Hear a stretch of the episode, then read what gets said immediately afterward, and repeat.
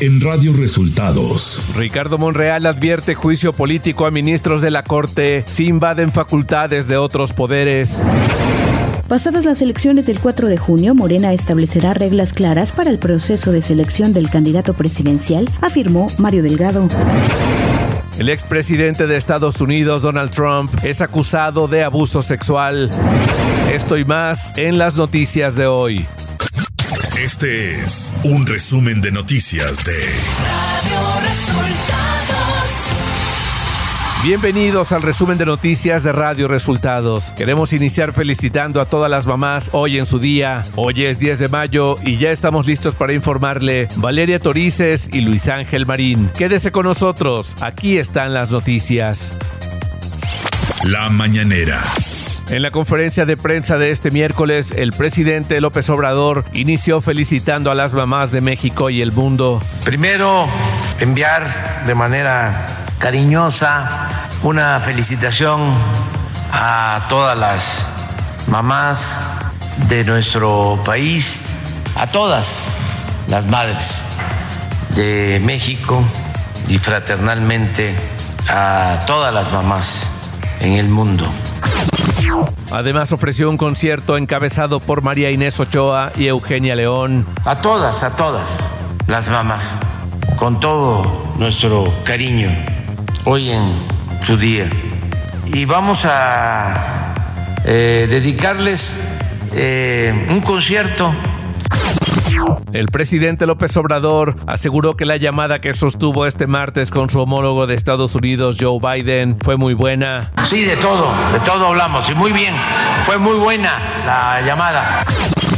Al ser cuestionado sobre la declaración del canciller Marcelo Ebrard, en la que urgió a Morena a establecer reglas para los aspirantes a la candidatura presidencial de 2024, el presidente López Obrador respondió lo siguiente. No puedo eh, opinar de ese tema, esa cuestión. Solo respetar, como decía aquel entrenador Bora, yo respeto, yo respeto, yo respeto, yo respeto. Es importante que todos se expresen, que ya, en definitiva, se termine con el tapado Andrés Manuel López Obrador demeritó el Premio de Derechos Humanos 2023 que le será entregado a la presidenta de la Suprema Corte, Norma Piña. Mire, eh, pues esos premios se pueden conseguir en la Plaza de Santo Domingo o también en el Time. Acuérdense de esta revista famosa internacional. Radio Resultados Nacional. Ricardo Monreal, coordinador de Morena en el Senado, afirmó que el Congreso de la Unión tiene la facultad de citar a comparecer e incluso realizar un juicio político contra los ministros de la Suprema Corte de Justicia de la Nación en caso de que invadan facultades de otros poderes. Las y los legisladores de Morena respetan la resolución de la Suprema Corte de Justicia de la Nación sobre la primera parte de la reforma electoral, pero no la compartimos porque se extralimitó y excedió, expresó el senador Alejandro Armenta, presidente de la mesa directiva del Senado. En conferencia de prensa dijo que la decisión para invalidar las reformas a la Ley General de Comunicación Social y a la Ley de Responsabilidades Administrativas tiene una implicación política, no una implicación legal. Mario Delgado señaló que una vez pasadas las elecciones del 4 de junio, el partido establecerá en conjunto con los aspirantes conocidos como corcholatas las reglas claras para el proceso de selección del candidato presidencial. Delgado afirmó que habrá inclusión absoluta y no va a dejar fuera a nadie.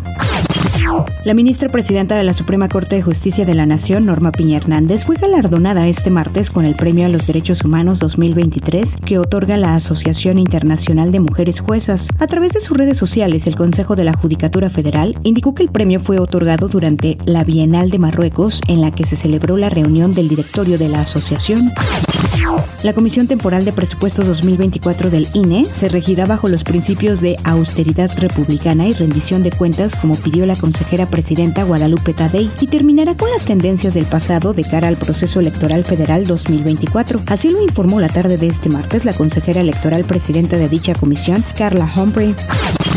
El primer tribunal colegiado de apelación del tercer circuito ordenó la liberación del narcotraficante Héctor Luis El Güero Palma Salazar, por lo que abandonará el penal de máxima seguridad del altiplano. Economía. Este miércoles el peso mexicano ganó terreno frente al dólar después de que se anunciara que la inflación en Estados Unidos se ubicó por debajo del 5% en una tasa anual de 4.9%. La moneda mexicana avanzó frente a la divisa estadounidense, ubicándose en su mejor nivel desde agosto del 2017. El tipo de cambio cotiza alrededor de los 17.62 pesos por dólar. Clima.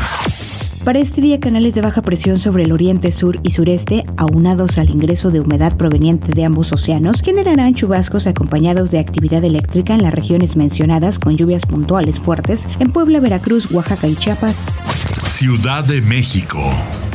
La jefa de gobierno de la Ciudad de México, Claudia Sheinbaum, informó que la capital del país alcanzó una derrama económica de 22.902 millones de pesos en los sectores comercial y de servicios por fechas especiales de los primeros cuatro meses del año, como Día de Reyes, Día del Amor y la Amistad, Día del Niño y la Niña, así como por la venta de pescados y mariscos en la cuaresma. Y esta cifra contempla la estimación para el 10 de mayo, Día de las Madres. El secretario de Desarrollo Económico, Badlala Cabani, informó que este 10 de mayo la capital del país incrementará en 400 millones de pesos la derrama registrada en 2022, lo que beneficia a establecimientos como restaurantes, joyerías, perfumerías, relojerías electrónicos y de automóviles.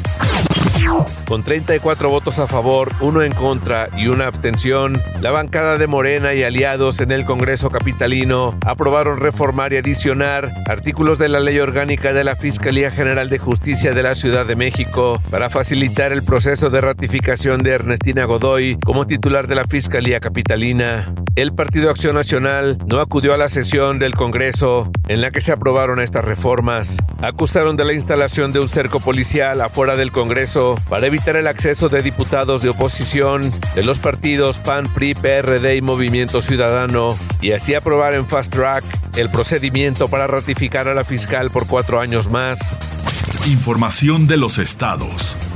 Un tribunal colegiado le otorgó un amparo a Moisés Mansur, principal prestanombres y operador de la red del exgobernador de Veracruz, Javier Duarte de Ochoa, contra la orden de aprehensión que se libró en su contra en 2016 por los delitos de delincuencia organizada y operaciones con recursos de procedencia ilícita. Decenas de migrantes de diferentes nacionalidades llegaron hasta el muro fronterizo en la región Tijuana-San Diego y cruzaron Estados Unidos, brincando el cerco con ayuda de escaleras y otros escalando a mano limpia los 9 metros de malla metálica en medio de un ambiente de efervescencia por el final de la aplicación del título 42. Un juez de control en Chihuahua giró una orden de aprehensión en contra del ex secretario de Hacienda durante la administración de Javier Corral Jurado, Arturo Fuentes Vélez, a solicitud de la Fiscalía Anticorrupción de Chihuahua, que le acusa de un presunto desfalco equivalente a 98.6 millones de pesos. Claudia Indira Contreras Córdoba presentó su renuncia como fiscal general del estado de Sonora, la cual entrará en vigor a partir del 15 de mayo. Contreras Córdoba entregó su carta de renuncia al gobernador de Sonora, Alfonso Durazo, luego de que ambos sostuvieran una plática en la que se coincidió en que ha llegado el momento de un relevo en la titularidad de la Fiscalía local e iniciar un nuevo proyecto. Al menos una persona falleció tras el accidente de un autobús en el que viajaban niños integrantes del equipo Club Deportivo Villa de Álvarez de Colima, acompañados de sus padres. De acuerdo a los reportes policíacos, el autobús en el que viajaban se desbarrancó alrededor de las 4 horas de este miércoles cuando transitaba por la autopista Guadalajara-Tepic. Radio Resultados Internacional. Un jurado falló este martes contra el expresidente Donald Trump, a quien encontró responsable de difamar y abusar sexualmente de la columnista E. Jean Carroll en 1996. El jurado estableció que la periodista recibirá 5 millones de dólares como parte de la reparación del daño. Donald Trump, por su parte, quien no asistió al juicio, ha insistido en que nunca conoció a la periodista. Está por verse será caótico por un tiempo, respondió ayer martes el presidente de Estados Unidos Joe Biden a periodistas que le preguntaron si su gobierno está preparado para un aumento significativo de migrantes cuando el jueves a las 23.59 horas de Washington expire el llamado Título 42, una regla activada durante la pandemia que permite expulsar automáticamente a casi todos los que llegan sin visa o documentación necesaria para entrar.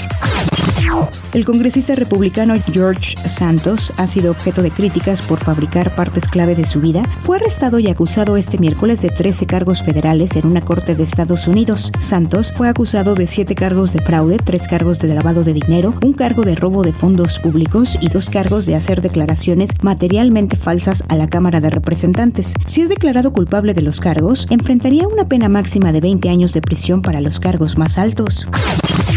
Una serie de explosiones se han registrado este miércoles en varios puntos de Israel, incluido Tel Aviv, tras el lanzamiento simultáneo de decenas de cohetes desde la franja de Gaza. Según un comunicado publicado en la cuenta oficial de Twitter del gobierno de Israel, más de 170 cohetes fueron disparados contra el país, logrando entrar en su territorio 134 de los 54 que fueron interceptados. La situación ha obligado a confinar a millones de civiles en refugios antiaéreos, detalla el texto. Deportes. Nada está definido en las semifinales de la UEFA Champions League, que este martes tuvieron el encuentro entre Real Madrid y Manchester City, que terminó empatado a un gol. Espectáculos. Robert De Niro, de 79 años, confirmó que se convirtió en padre por séptima vez. El protagonista de Taxi Driver dio la noticia cuando estaba promocionando su más reciente película en Canadá. Aunque de momento se desconoce quién es la madre, varios reportes apuntan a que es Tiffany Chen con quien se le ha relacionado desde meses pasados. Y hasta aquí las noticias en el resumen de Radio Resultados. Hemos informado para ustedes Valeria Torices y Luis Ángel Marín. En Radio Resultados queremos desearles un feliz Día de la Madre.